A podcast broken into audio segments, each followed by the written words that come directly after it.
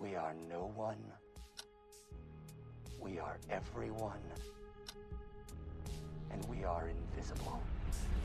Hey, saludos, bienvenidos a Entre Paneles. Hoy estaremos hablando sobre el último episodio de Watchmen, See How They Fly. Así que vamos a ver qué pasó ahí. Saludos, Ricky y Gabo, que es la que. Saludos.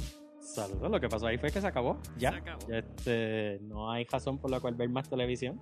Este año, ¿no? Exacto. Este año de lo que falta ya se, se fue la mejor serie del año y se acabó.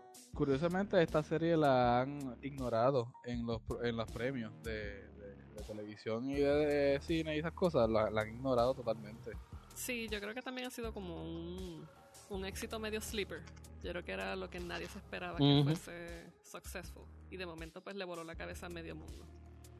Lo que sí ha estado saliendo en cuantas hay de mejores series del año, mejores series de la década, incluso varias personas y varias listas han puesto Watchmen entre el número 2. Ujú. Así que lo menos el conocimiento de la gente en general está. Después, pues, ya son otros 20. Sí.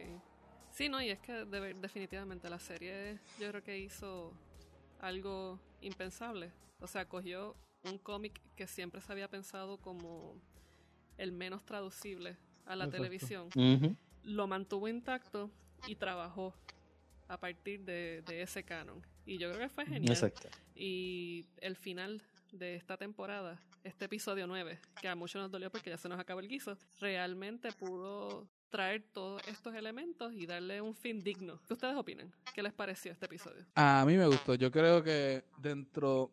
mucha gente lo, lo se molestó y mucha gente está exigiendo una segunda temporada, de lo cual yo estoy totalmente en desacuerdo. No debería haber una segunda temporada. Este, creo que en una era donde estamos teniendo mucho lo que se llama fan service de las compañías grandes en cuanto a las adaptaciones y, lo, y las reboots y lo, de, lo, de propiedades como esta, el que alguien nos haya dado una, una historia que abra, cierre y que no necesariamente te responden la mayoría de las preguntas, que eso le quedó bien, pero hay alguna que Ujú. otra que no la contestaron, que también eso está bien. Yo creo que estuvo genial. Yo creo que el final final fue la, la forma más eh, safe de hacer esto, pero el mero hecho que, que se atrevieron a hacerlo en este tiempo que estamos viviendo fue excelente, así que para adelante, vean Watchmen.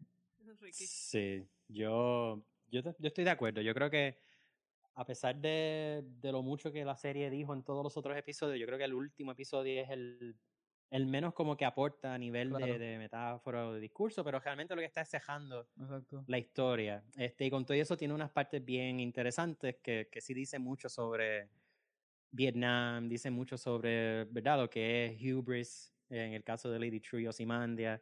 Parte de las revelaciones que habían, pues no todas me las esperé. Eh, y yo creo que tiene un final que es abierto de igual forma que en el cómic. Exacto, yo Que- creo, yo creo que ellos emularon el cómic y, Sí, y critican mucho la película por emular el cómic demasiado, pero en este caso yo siento que la estructura de esto emuló el cómic también.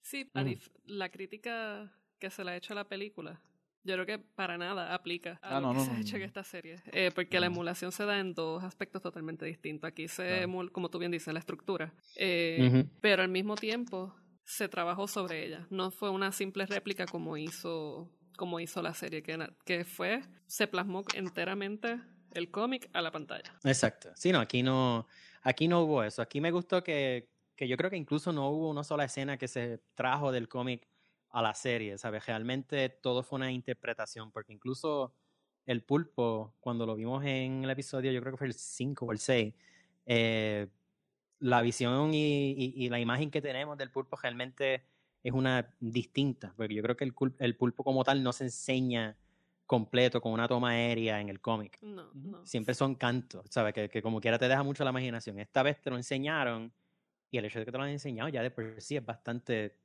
impresionante, e impactante, incluso yo creo que más traumante que el cómic hasta cierto punto. Y no le dan, y no Y- le dan toda la, o sea, no le dan un montón de atención al pulpo, es algo que está ahí evidentemente, pero Ujú. no hace un episodio entero de- detrás del pulpo, es, mira, esto pasó. Esto pasó. Sí, el pulpo sale que- en ese último episodio, un poquitito. Yo creo que lo, lo importante del pulpo es que aunque fue una presencia bien importante y que no se o sea, en ese universo no se podía ignorar, la forma en que lo tratan es como es o sea, por decirlo de cierta forma, es lo que quizás se refería Freud con, con luminoso. O sea, es como que eso que está, pero no está. Entonces, pues, Exacto. con esa ausencia es que lo, se crea aún más el miedo. Entonces, al tener esa presencia tan ominosa en la serie, yo creo que, o sea, no hay forma de, de mejorarlo. Que para mí, por eso, o sea, hacer quizás una segunda temporada sería Sí, no. absurdo. De hecho, para mí, hasta tenerlo en ese episodio donde sale y no mostrarlo de más en toda la serie, lo para mí se me sintió más ahora en, re- en retrospectivo, es como que, mira, nos atrevimos a hacer el pulpo. Como que se sintió más como que lo pudimos hacer. Sí, sí, sí, fue sí, más como un fit. Sí. Sí, de hecho, yo quería añadir algo a lo que Gabo mencionó, que yo creo que una de las mejores cosas que tiene el- la serie es que yo no la sentí que, que fue muy fanservice. Incluso yo creo que se atrevió a hacer un montón de cosas a pesar de lo que los fanáticos esperan de algo de Watchmen. Ujú. Tú sabes, que, que fue cambiar el tema completamente de la Guerra Fría al racismo, de darle una historia de origen a, a Hooded Justice, que no era absolutamente nada de lo que nadie se estaba esperando. Y yo creo que al tú no estar sujeto a tener que complacer a los fanáticos, le abrió la serie a Lindelof y a su equipo para decir unas cosas nuevas con, pues, con, lo que, con lo que es la franquicia como tal. Porque a estas alturas es básicamente una franquicia con tanta cosa que tiene, con los muñecos que está sacando DC y, Sí. y lo mucho que han vendido. Este, que yo no sé si ustedes saben que las ventas del cómic de Watchmen han, Sí, han subido otra vez. han subido de una forma espectacular. Este, pero, ¿verdad? Un mundo donde de momento tú tienes tantos remakes de cosas clásicas que terminan siendo fanservice y esta escena tiene que tener a Luke Skywalker o esta escena tiene que tener a Captain Kirk o a- haciendo esto con Spock y ¿sabes? Yo creo que es una muy buena lección en, mira, si vas a hacer algo con algo que ya se ha trabajado antes, úsalo para decir algo nuevo. No tienes que recrear lo que ya pasó. Sí, porque es que yo creo que en este sentido ellos sabían que la posibilidad de quizás capturar a los fanáticos del cómic no iba a ser la, la mejor.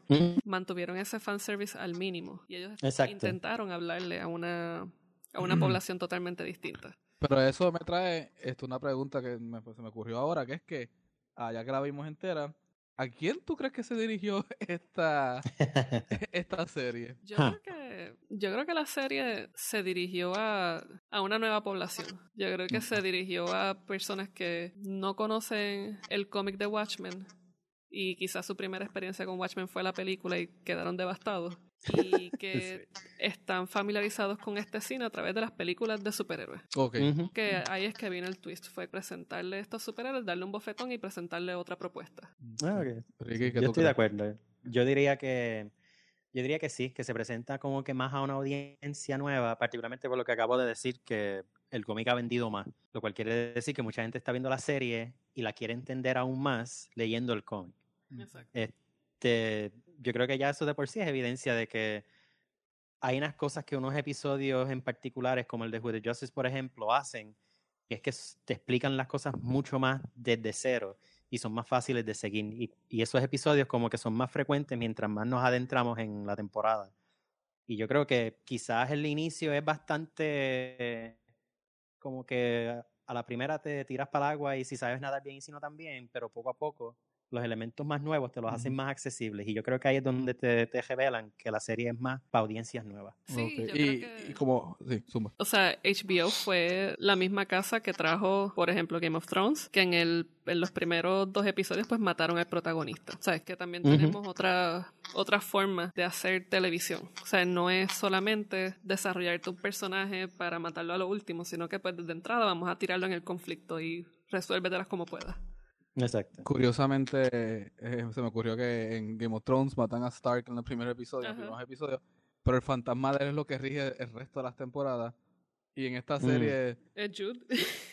no, no, bueno, sí, pero en realidad es, es, es Manhattan, que no está Sí. presente también, Ujú. el que rige la mayoría de la serie. Pero, pero un follow-up question que quería hacer, de la que hice anteriormente, entonces, ¿creen que la recepción de Watchmen tan buena se debe a, pues, o fue facilitada un poco porque The Boys salió más temprano en el año y ya estaba como que teniendo la gente en esta desconstrucción del superhéroe, este, y tenían como que más sed de más, y también Umbrella Academy tuvo que ver mucho, como que creen que esa secuencia de Umbrella Academy, The Boys, y Watchmen como que pudo establecer una base para este tipo. Mm, yo no creo.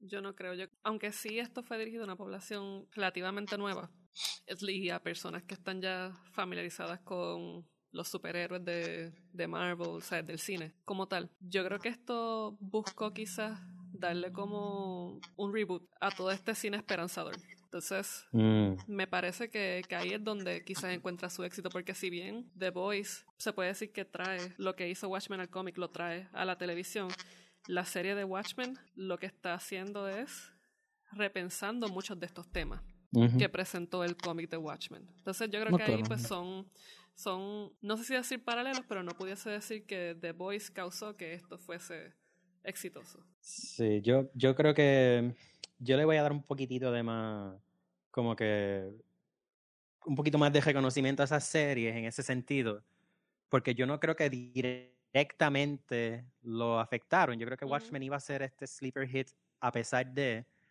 pero sí creo que el hecho de que tuvimos The Boys y Umbrella Academy, Ujú. como que por lo menos abrió el espacio para que vieras un anuncio de Watchmen y dijeras, ah, mira, otra serie que no es la historia clásica del superhéroe.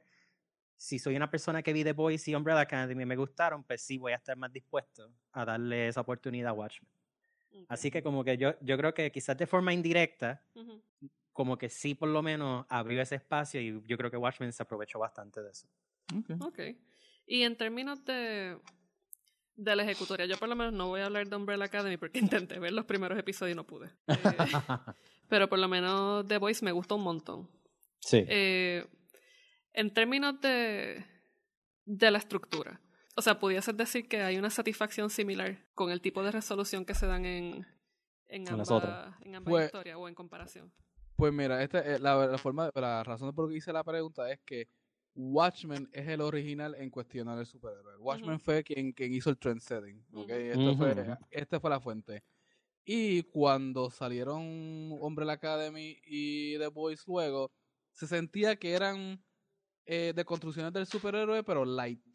O sea, para fanaticadas más de televisión y de, de películas que no necesariamente leen los cómics y que pues puedan entenderlo de una forma más light, porque un- Watchmen de por sí tiene unos conceptos mucho más allá, pues políticos, este, de cuerpo, o sea, eh, lo lleva mucho más allá. ¿Qué pasa? Umbrella Academy empieza, Umbrella Academy es light, o sea, vamos a decirlo así, Umbrella Academy es un relajo. The Boys es más serio, pero en sí es más, o sea, le, da más satisfacción la hiperviolencia de ver a, Sí. estos eh, a este superhéroe que se enloquece y como que con estos eh, dotes de grandeza. Pero después tienes a Watchmen que curiosamente salió tercera y ya a la, a la misma forma que Watchmen, el cómic redefinió tantos conceptos abstractos sobre el superhéroe vigilantismo, la serie hace lo mismo. Entonces, sí. pregunté si eh, la- eh, era más aceptable por después de haber venido en, en esta secuencia, porque realmente si alguien vio Umbrella Academy y le gustó, si alguien vio The Voice y le gustó, puede ver Watchmen y ver que es el próximo nivel en esta cuestión de cuestionar al superhéroe. Y para la gente que es vidente de televisión, es más, es más fácil verlo en ese orden y más, y más digerible. Sí, yo creo que Así también que- tiene que ver con que, o sea, de la única forma en que yo puedo, que puedo entender eh, The Voice, eh, Watchmen y hasta cierto punto Umbrella Academy, dentro de este marco, no sé si decir reaccionario, pero sí como que una reacción al cine que está saliendo de superhéroes Definitivo. y a las series de televisión, es en el sentido de que Umbrella Academy y The Voice tienen la función de satirizar el superhéroe y se siente, o sea, la Sí. hiperviolencia, la temática, la arrogancia, la sexualización, está todo ahí. Eh, Watchmen no, Watchmen se mantiene lejos de esos tropos, pero sí trabaja sobre los temas originales de, de la justicia, del poder. Que, que vemos en el cómic. Sí. Entonces ahí pues sí lo eleva. lo eleva Yo diría que Watchmen tiene porque- sexualización. Yo creo que, Mm, a diferencia, lo que pasa es que yo no diría que tiene sexualización, porque en ningún momento te presentan los cuerpos al extremo de tú desearlo.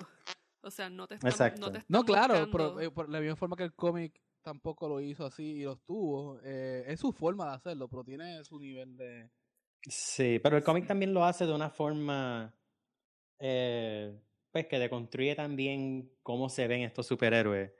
Este, ¿verdad? Desde, la- desde el punto de vista de una cultura, pues, que, que idoliza la sexualización, que, que idoliza los, los cuerpos como tal, que pues yo creo que en esta serie incluso es menos, porque la serie yo creo que realmente lo que se quiere enfocar más es, es en, en este concepto de la justicia filtrado a través del racismo. Sí, incluso yo creo que parte de lo que hace que Watchmen funcione es que busca trabajar todos sus personajes reaccionando a la sexualización. En ningún momento ese es el interés del autor y Exacto. tú lo reconoces. O sea, tienes, en términos de, de físicos, tienes cuerpos que nadie les presta atención.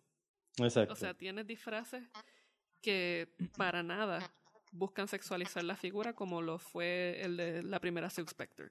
Entonces, Sí, sí. ahí Mira tú- Sister Night. Exacto, Sister Night se cubre completa. O sea, eh, Pirate Jenny está cubierta completa hasta el punto que tiene mecha en la cara. Eh, el otro es un gordito, o sea, Red Scare.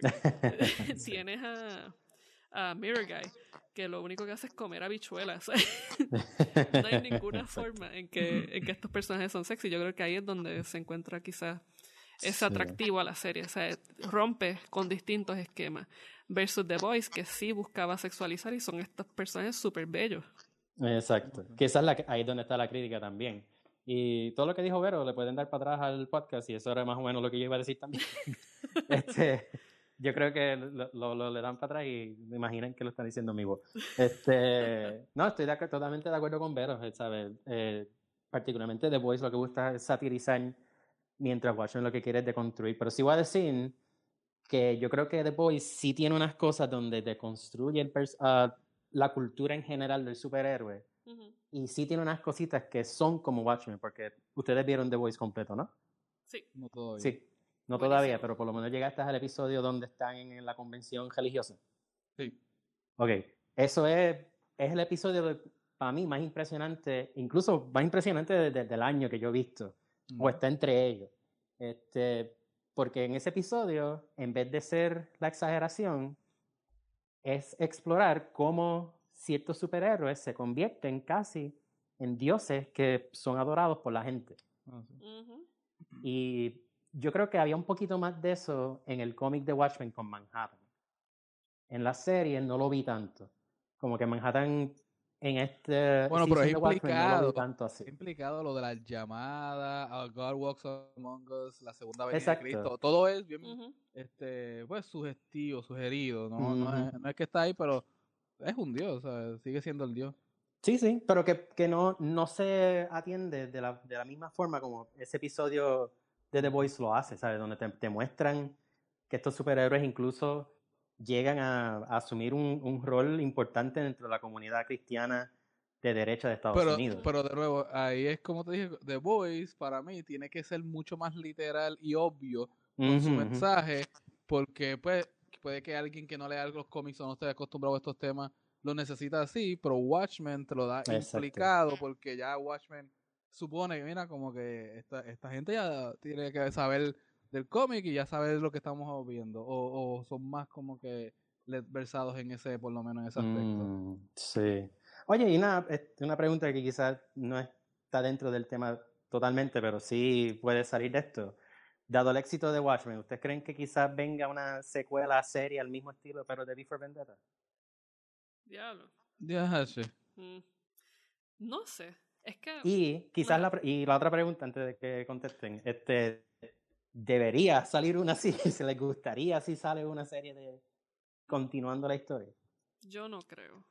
Tú sabes que lo, lo dijiste y me acabas de, de, de nuevo- de ver como que se me acaba de ocurrir que de la misma forma que cambiaron Watchmen a hacer una historia de raza, pueden hacer una Watchmen, una historia sobre eh, ecología, ¿cómo es? Em- eh, environment Sí, sí, exacto, exacto. Eco- y ecoterrorismo. Porque tú sabes, tú sabes que en la historia original envenenan el agua. Sí. Pues puedes hacer, Ya es, puedes sí. hacer una historia por ahí, pero dale, Lindelof nos llama. pero- pero no debería, no sé, no, no, no debería, bueno, es que conociendo lo que es Hollywood y estas cosas, ahora van, ya adaptaciones, meras adaptaciones no está funcionando, pues vamos a ver adaptaciones temáticas y conceptuales y puede que sea el próximo, el próximo hit. Sí, yo no, yo no sé, yo creo que, yo creo que Before Vendetta tuvo una conclusión. O sea, yo creo que a diferencia de Watchmen, Before Vendetta fue prácticamente full circle. Y, y yo por lo menos como que siento que la película hizo un buen trabajo. Eh, Alan, Alan Moore va a estar en desacuerdo contigo. Pero... Alan Moore va a estar en desacuerdo con todo el mundo, todo el tiempo. Pero yo creo que, que la película de Before Vendetta hizo un buen trabajo de, de adaptación y de traducción de, del cómic a la pantalla y no sé si sea necesario hacer una serie. No sé. Pero ahora con lo de Brexit, con, la, con Por las eso. protestas en China, este... Por eso es que digo, porque yo no, yo no creo que well, well, Before Vendetta sí fue una traducción fiel a la cuestión de cine, pero no a los temas de Before Vendetta, porque Before Vendetta es sobre anarquismo, y yo no creo que tampoco que haya cerrado totalmente, porque en la película, y tanto la historia como el cómic, o sea, se acaba cuando la gente, el pueblo se levanta y es exitoso, pero tú no sabes qué va a pasar después de eso en cuestión de la utopía que ellos van a, que van a montar a la, a la estilo Ozymandias, Ujú. tú no sabes si eso va a ser exitoso o no. Entonces Mm. tú puedes meter ahí mucho de, pues, Animal Farm, después que los animales votaron al granjero de la, de la granja, ellos mismos se convirtieron en unos déspotas.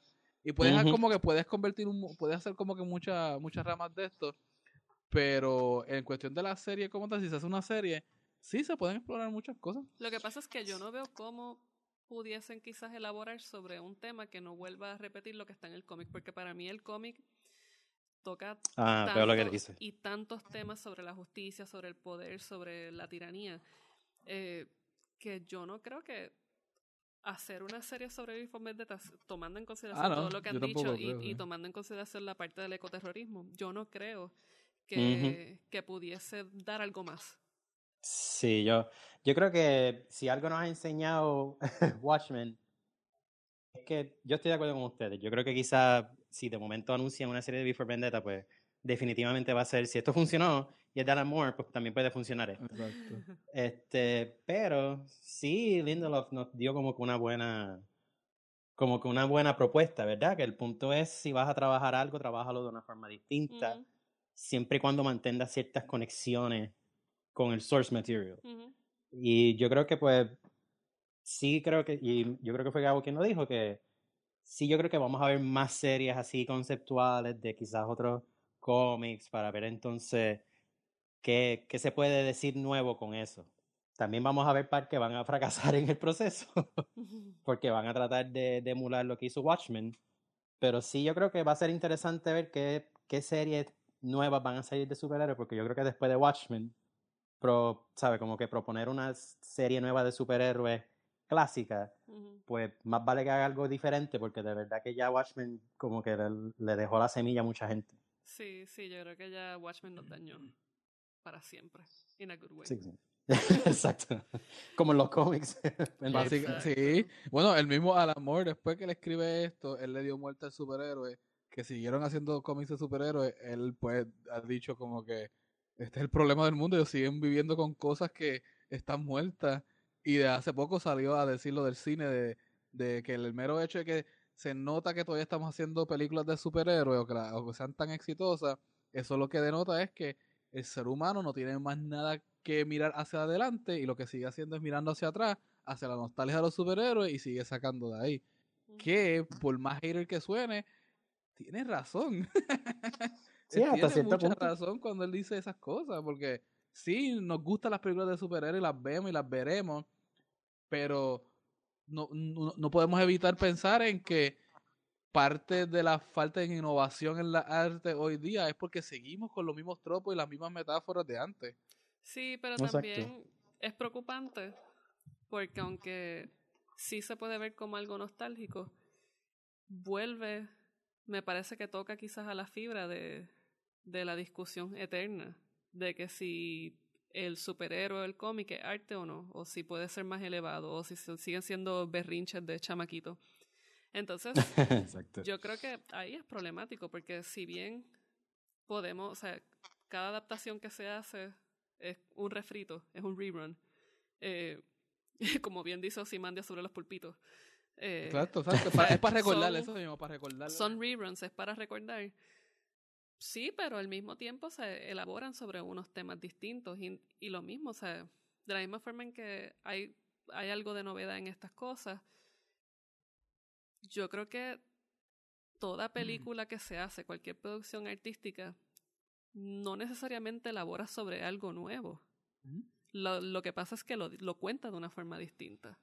Exacto. Pero es como, de nuevo, ah, tú acabas de darle el clavo con, con la, la metáfora. ¿Qué le dice Lady True Ozymandias del truco del pulpo en la serie? ¿Qué es un qué? Es un rerun. Que es un rerun, es un truco nada más. Tú hiciste un one trick pony. Exacto. ¿Y qué le dice? Ujú. ¿Qué hace Ozymandias al final? Los congela y le dice para que veas que esto, esto es un one trick pony. ¿sabes? Exacto. O sea, como que básicamente lo que hace es que pues tienes un superhéroe, un superhéroe congelado ahora, decimos algo distinto y seguimos así. Pero parece que el amor lo que quiere es más como que una revolución más drástica, como que alejarnos de esto por completo y hacer otra cosa pues, de lleno. Y, ¿sabes? De nuevo, entiendo lo que él quiere decir, estoy hasta gran parte de acuerdo con lo que está diciendo, pero Pues, pero entonces Alan Moore lo que hizo fue hacer cómics de, ¿sabes? Basados en una mitología viejísima que es la de Lovecraft, Ujú. de los de Cthulhu. Así que como que algunas veces Alan Moore tiene unas ideas bien buenas con lo que debe ser el futuro de superhéroes, pero sus acciones en el cómic, las, las historias que produce, siguen siendo bastante clásicas. Bueno, pero, pero Sí, Lovecraft sí. no es tan mainstream. Lovecraft se viene a popularizar en la era del hot topic y esas cosas que ahora todo el mundo quiere ser gótico. Pero Lovecraft, de nuevo, si tú quieres, si tú quieres seguir el lineaje este de, de escritura gótica y horror, son bien pocos autores. eh, P- Poe, este, el de King in Yellow, este, eh, eh, Beers, Ambrose Beers, después Lovecraft y después está Moore. Como que son bien selectos que hay en la historia, no es que hay una industria entera de esto por ahí. Sí. sí, pero también, o sea, muchos de los temas que trabaja Alan Moore, o sea, no son nada nuevo. Ah, no. puede-. O sea, Exacto. Watchmen, tú lo puedes ver en la Odisea prácticamente, o en la Iliada. O sea, tú tienes todos estos patrones de, de superhéroes que, se- que datan desde la mitología griega.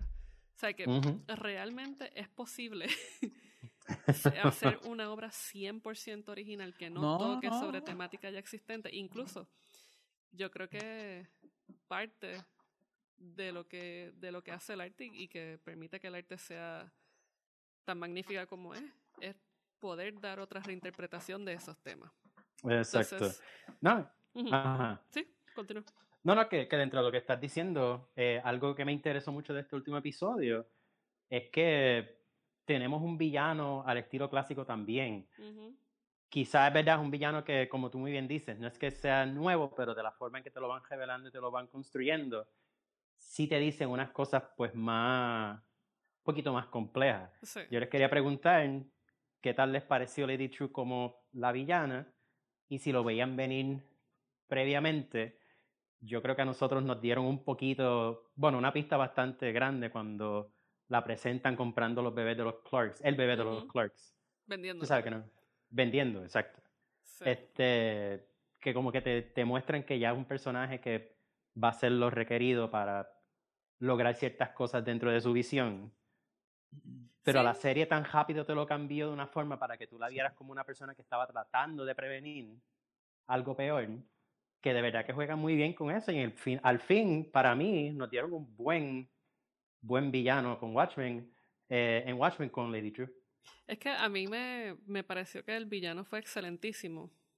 Porque algo que una, una amiga una vez me comentó, eh, que está en política, me dice, parte de, de uno ser político es ser arrogante porque uno cree que uno lo puede hacer mejor que cualquier otro. Entonces, la arrogancia de Lady True y ese narcisismo se notaba que iba un poquito más allá de, de yo, pues me preocupo también por la gente, pero se notaba que había una necesidad de adoración, que era la misma Dosimandias, cuando Bueno, quería la, que, la hija, sí. que cuando quería que, que todo el mundo le diera las gracias por lo que hizo. Mm, Y Ozymandias aprendió que no era lo, lo mejor y cuando se fue para allá a vivir en Europa y el- el- el- la, la luna de Júpiter y Lady True estaba buscando lo mismo para pues encaminarse en el mismo en el mismo pues, error y darse cuenta. Pero es interesante porque entonces con, con Lady True, Lady True logra, o lo que está buscando realmente es ser Ozymandias, pero ser reconocida. Que es como que el gran, como que el, el, el gran arrepentimiento de Ozymandias, que él hizo de estas cosas tan grandes para el mundo, pero pues no le podía decir a nadie, porque si no, entonces la ilusión se caía. Tú sabes que el hecho de que Lady True quiera convertirse en Manhattan es como que otro nivel de discurso por encima del de Ozymandias, donde te están diciendo tengan cuidado con estas personas que quieren salvar el mundo y convertirse en Dios a la misma vez.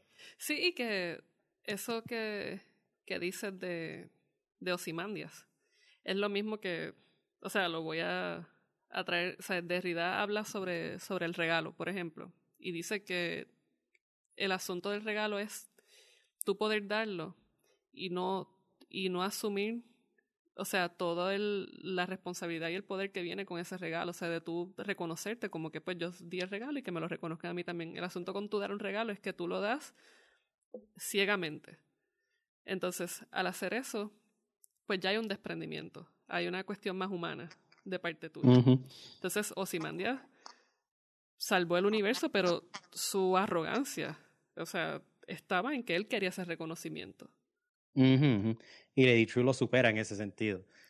Sí. Tú sabes que se convierte en la versión disque mejorada de Ozymandias, aunque hasta cierto punto la serie parece decirte que lo que Ozymandias hizo, no buscar ese reconocimiento, era quizás la forma correcta. Sí, porque Ozymandias lo hace tras bastidores, ella lo hace para que todo el mundo lo vea. Ujú. Entonces, Exacto. pues ahí tú tienes esos dos niveles de, de narcisismo. Que de hecho, entonces, eso me lleva. Yo pienso que Lady True fue tremenda villana. Sí diría que yo creo que dos personajes como que para mí no tuvieron una resolución súper satisfactoria para mí. Me gustaron, pero creo que le pudieron haber dado un poquito más para que uno viese qué iba a pasar con ellos o qué pasó con ellos, si ellos cambiaron de una forma u otra en su pensar y fueron Looking Glass Ujú. Ujú. y, y pues Spector. Sí, y Lord. Yo, Bueno. Lori, yo sentí que como que se resuelve lo de ellos, pero no ellos tenían, tenían unas cosas emocionales, unos arcos emocionales bien intensos, particularmente Lori cuando por fin ve a Doctor Manhattan. Ujú. O sea que yo pensaba que iba quizás a haber un poquito más ahí, ¿qué ustedes creen? Bueno, yo creo que Looking Glass finalmente asume completamente su rol de Rorschach. En cuanto lo fueron a buscar a matarla en su casa, él sobrevive y aunque él sabe la verdad, él no se rinde ante el Seventh Cavalry. Él no decide unirse por lo de la verdad. Aunque él exhiba los mismos atributos que esta gente medio redneck, este, sureña, que creen en teorías de conspiración, y él vive en su casa con el bunker y las alarmas, él no se da a eso porque aparte de, a pesar de todo eso, hay una justicia en la que él cree. Y por eso es que como que lo vemos final. Cuando yo lo vi finalmente con la escopeta al lado de Lori, yo me di cuenta, "Eh, eh, este, aunque supo, este Mm. decidió irse por el lado de la verdad como quiera.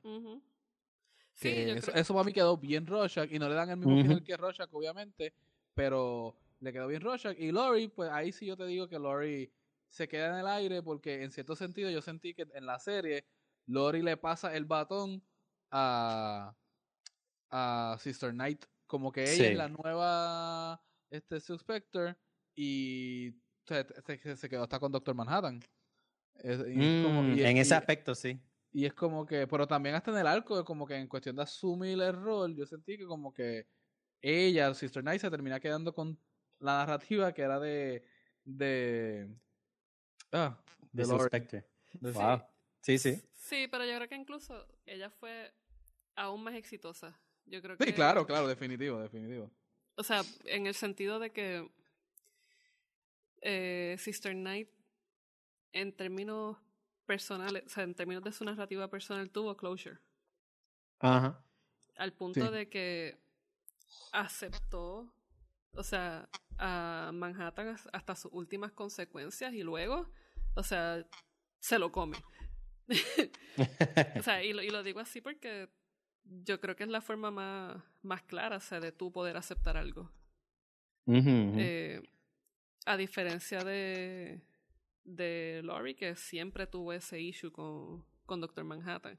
Y que luego al final, pues, se notaba que, que lo extrañaba, pero más allá de extrañarlo realmente, era porque lo quería en su vida nuevamente. Mm, Es que O era En- una simple intervención, o, sim- o era una simple petición de intervención divina.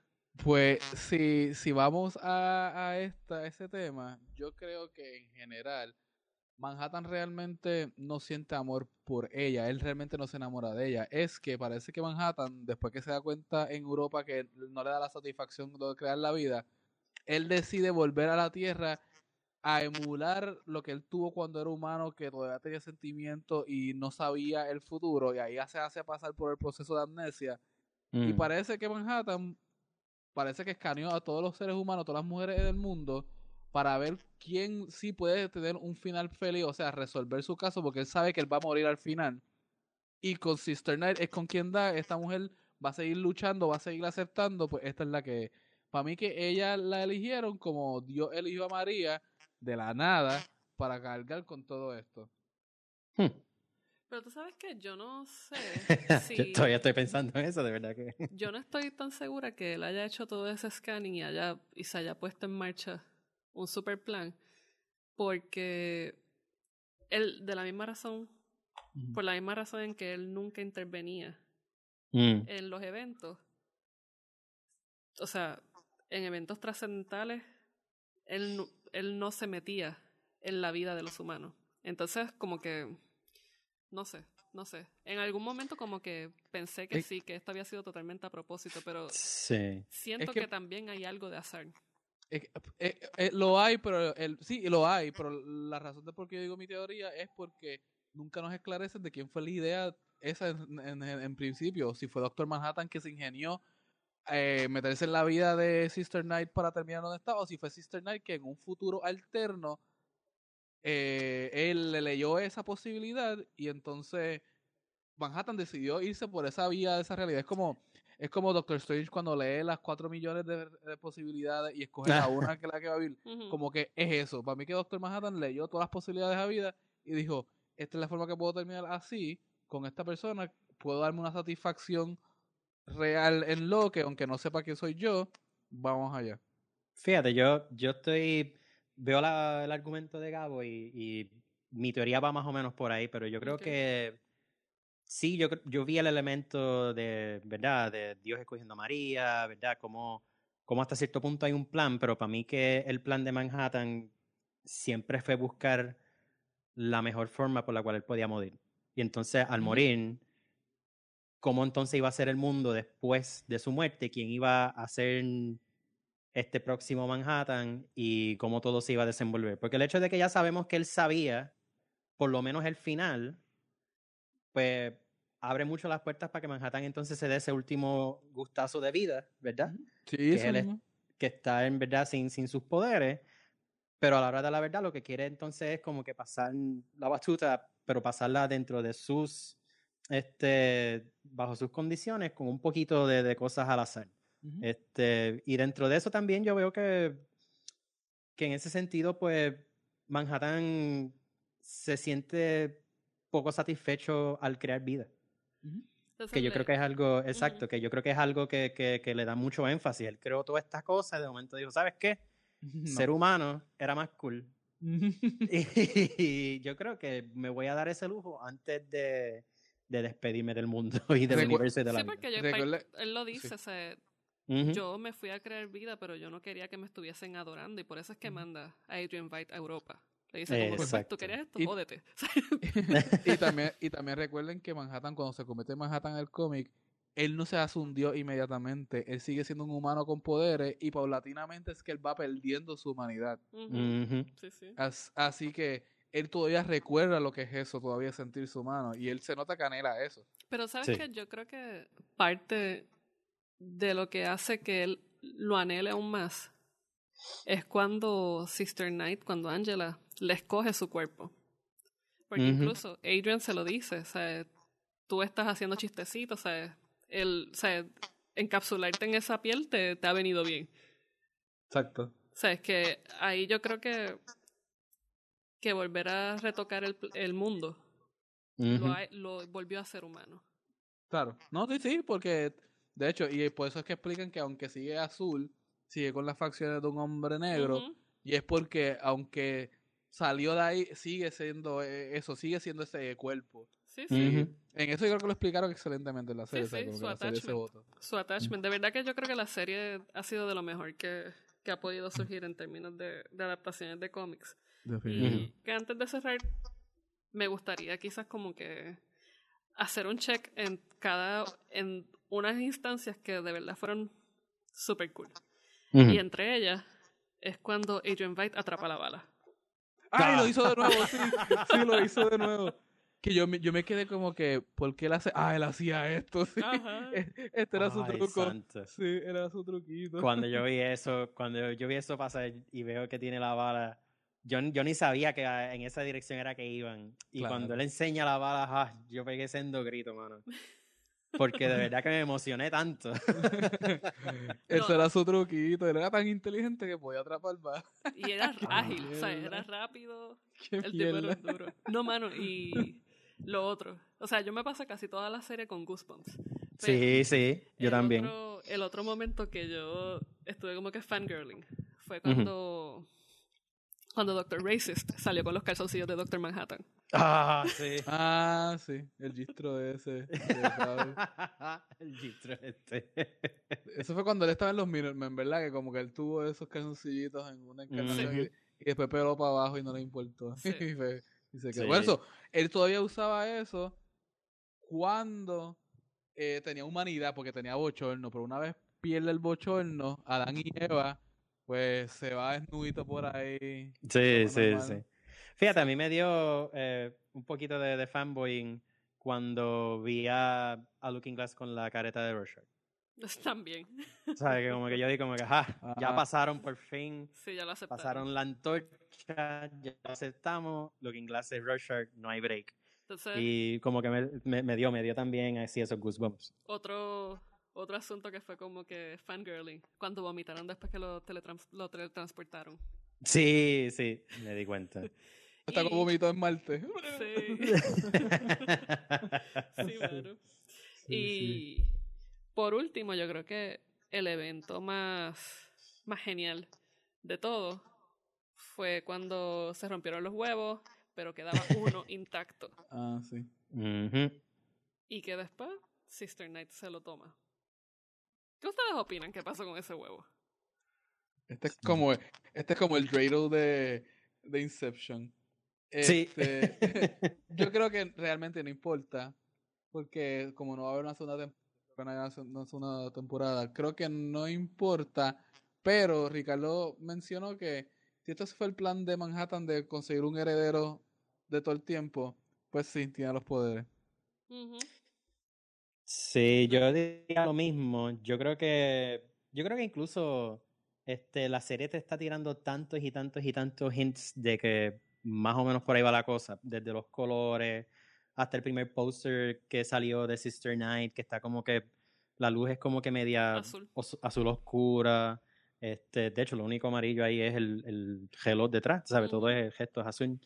Este, pero yo creo que sí, ¿sabes? Yo, yo creo que al Manhattan ver, o por lo menos saber cómo todo iba a acabar, eh, yo creo que eso era parte de su plan, particularmente porque Manhattan en los cómics y en la serie nunca se ha visto como cruel, o por lo menos un ser cruel que también hace cosas malas más que por ver a los humanos sufrir.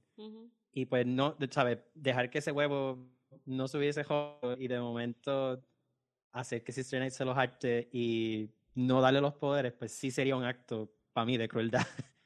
yo no lo veo así. Así que yo, yo creo en el corazón de, de Doctor Manhattan y para mí Manhattan siempre va a ser un humano que uno puede abrazar. Yo creo que, que sí, que ese huevito le va a dar poder a Sister Knight. Sí. Y es que me parece que yo creo que es el acto más, más desprendido que puede hacer un dios, en el sentido de que tiene una persona que cree en la justicia, que no busca vanagloriarse, que no busca exaltarse, que cree en hacer el bien y que tiene un, por decirlo de cierta forma, como que un anclaje moral bastante fuerte. O sea, yo creo que el, Ujú. paso, eh, el paso seguro es darle los poderes a ella. A diferencia de dos personas que lo que querían era arrebatarlos para su propia agenda. Exacto. Exactamente. Yo te voy a decir, cuando el pie iba bajando, iba a tocar el agua, yo acábate, acábate, Sí, no me yo enseñes, no me también. enseñes. Yo también, yo también. Sí, sí. Y Sí. y sí, yo creo que en efecto, ese final fue el que selló la perfección de esta serie Claro. y lo cual no y por esa razón no debería haber una segunda temporada. Exacto. Eh, fu- fue, fue safe, fue bastante safe también. Como que dentro de todos los finales, ya yo veía el pie bajando y yo, aquí se va a acabar. Aquí se va a acabar y se acabó. Pero también, eh, antes que cerremos, como que el hecho de que sea un huevo, donde lo que decidió para pasar los poderes, el simbolismo del huevo, que también había hablado de que llegó primero el huevo o la gallina, pues. O sea, se nota que todo esto es cíclico todavía dentro del continuum de Manhattan, así Exacto. que la historia sigue ocurriendo y me encanta eso por eso. Sí, Sí. sí, fue, yo creo que fue la mejor forma de cerrarlo, como que it went full circle. Así que hemos quedado lo suficientemente satisfechos con esta serie Ujú. y espero que quienes los hayan visto también y cualquier cosa pues nos comentan qué les pareció. Yo creo que esto todavía hay mucho de dónde sacarle y, y se presta para demasiada discusión. Así que nada, les recuerdo que pueden escucharnos a través de iTunes, Stitcher, Tuning Radio, Google Podcast o su podcatcher favorito y encontrarnos en Facebook y en Post Academics. Así que hasta la próxima.